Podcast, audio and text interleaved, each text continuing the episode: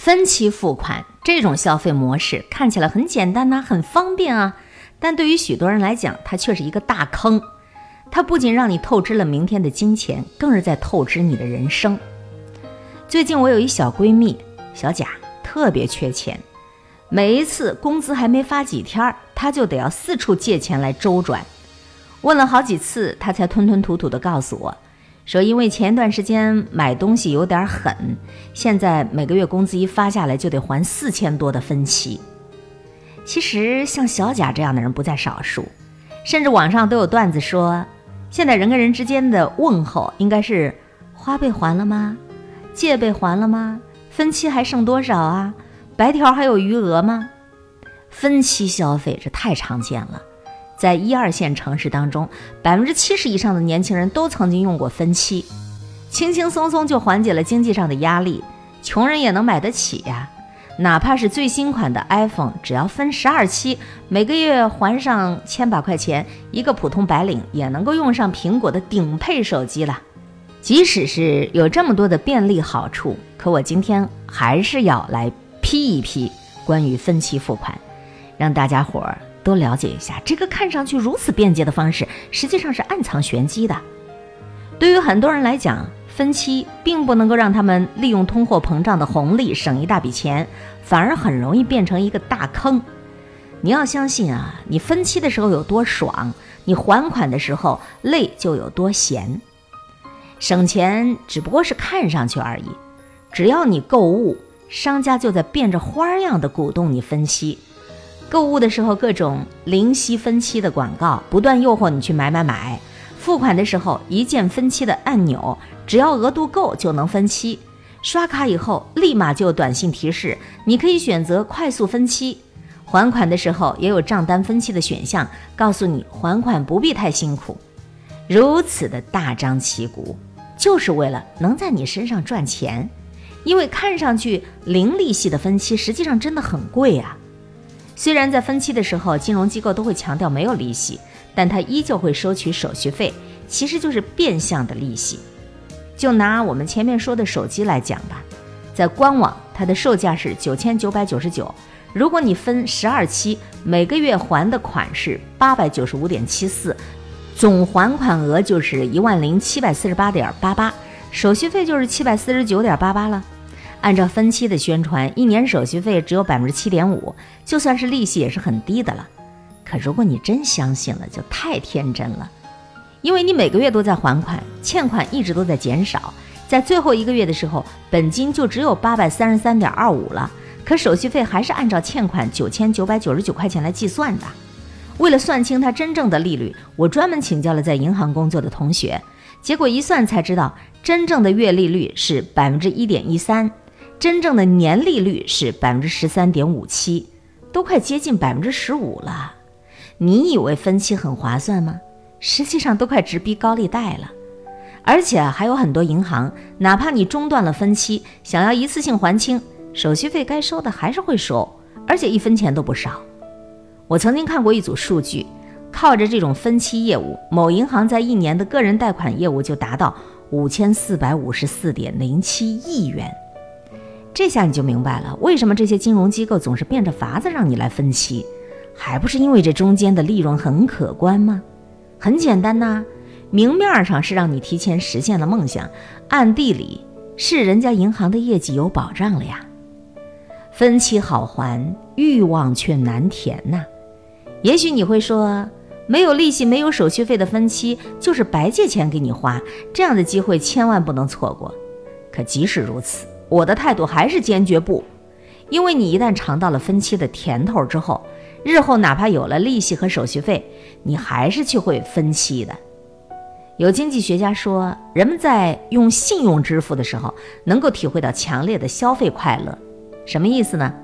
这种拿别人的钱买买买的快感，很容易感觉到一种痛快。比如我们现在消费什么都拿手机刷就没了，哎，然后就觉得。比拿现金啊拿出去这种感觉要不痛不痒的，虽然还款的时候会肉疼，但是比起快感来说，根本就算不上什么。跟所有的女孩子一样，小贾呢也喜欢买一些好东西来犒劳自己。可是因为工资又不高，又为了早早用上自己喜欢的东西，就开始分期了。提前实现愿望，压力还可以分摊，这多好啊！只需要一点点钱，就能够用上 Dyson 的吹风机啊，还有前男友的面膜，还有 Emma 的面霜等等等等。很快，你看这个年轻人就陷入了分期的自嗨当中了。一开始呢，还会在意手续费，后来索性就不管了。觉得多花一点钱也值啊，结果一年多过去了，很多买来的好东西都搁置了，网上吹爆了的贵妇护肤品也没能让你变成林青霞呀。你有没有觉得，自从有了分期付款，自从有了信用卡，自从有了淘宝，自从我们买东西不用再拿现金，是不是觉得你的消费欲望空前高涨？你都不知道干了些啥，钱已经没了。在心理学上有一个名词叫“棘轮效应”，就是说人的欲望会不断的膨胀。一开始呢，只是要一支口红，后来想要的就是整个色号的口红了。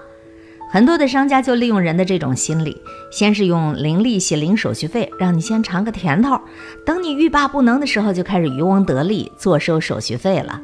千万千万别把您自个儿的意志力想得有多么强大。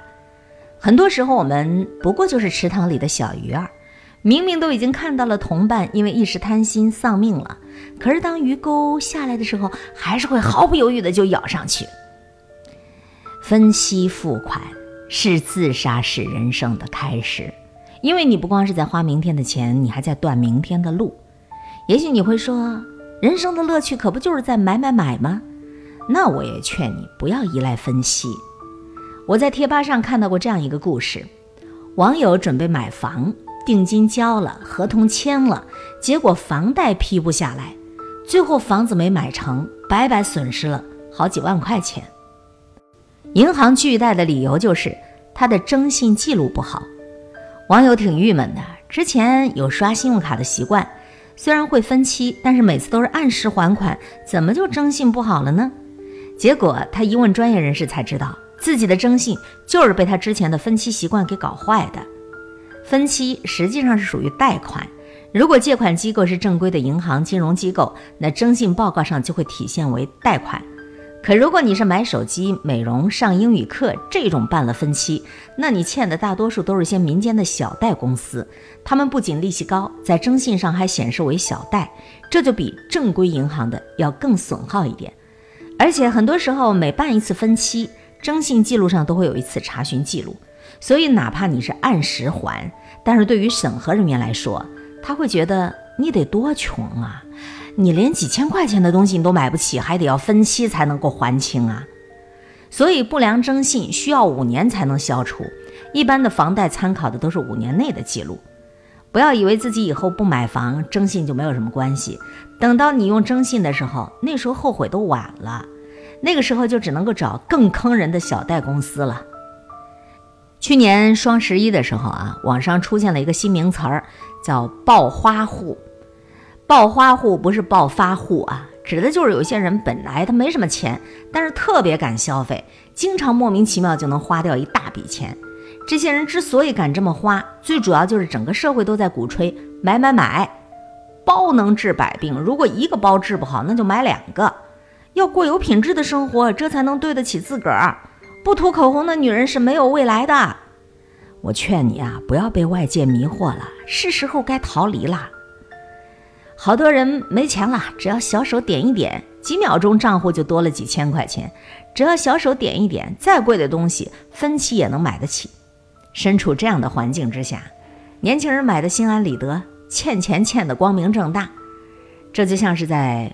泡温水里的青蛙，当水温一点点上升的时候，他们不但没有逃离，反而还享受着温水里的快乐感，自以为很安逸呀。实际上危机重重，最后只能是在快乐当中被煮熟了。其实人跟青蛙一样，在一个大环境当中不会居安思危，只会因为跟大众步调一致，就压根儿不考虑风险。就跟着周围的人一起在自嗨当中过活，压根儿不知道再不逃离你就要死了。这就是许多现在涉世不深的、刚刚参加工作的一些小年轻的现状。被各种买买买裹挟着，被触手可及的分期诱惑着。可越是这样的时刻，年轻人就越该保持一种清醒，越要远离这种太容易获得的快感。曾经有一群经济学家对印度穷人做了好几年的跟踪调查，发现越是穷的人越容易冲动消费。道理很简单啊，得不到的永远在骚动，人性就是这样，会不自觉地放大的放大得不到东西的那些优点。小贾就说，他分期买的第一个东西是一套贵妇护肤品，当时花了一万多。呃，是因为各大美容博主都在推荐这个护肤品，说用完了皮肤特别好，人都能瞬间年轻十多岁。看多了这样的推荐以后，小贾当时就心动了，咬了咬牙就买了一套，然后分了二十四期来还款。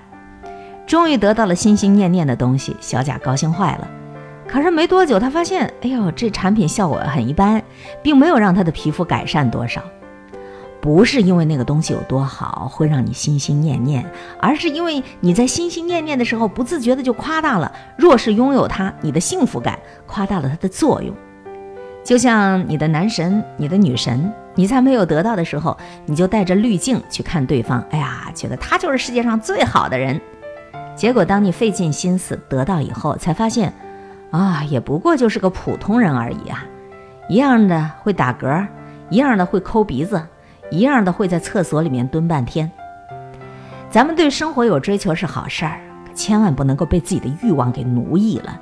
尤其是当你把诱惑放大之后，你更需要保持一点冷静和理智，不然你就会发现，欲望这个怪兽是永远都满足不了的。在他跟前儿，你不过就只是一个小渣渣，咬一口连牙缝都不够甜的。每一个人都在负重前行。可别让自己压死了。曾经在知乎上看到过这样一个忠告，是说年轻人要趁早明白自己跟别人不一样。也许呢，你的同事跟你都拿一个月八千块钱，但你不能够看着同事买买买，自己也就跟着肆无忌惮的买买买。因为每个人身上背负的东西不一样，家庭环境不一样。也许人家的女朋友不需要人家买房子。也许人家的父母都有养老金，不需要他来赡养，甚至还能贴补一下他。而你的女朋友呢，不仅要让你买车买房，还得让你们家出一笔不菲的彩礼钱。而且你的父母呢，再过几年就丧失了劳动力，只能够靠你养活了。一个人最怕的不是家里的负担大，而是这个人呢，弄不清楚自己的现实状况，就盲目的从众。最后就被负担给压垮了。当然啊，我也不是要在这儿把分期付款一竿子都打死。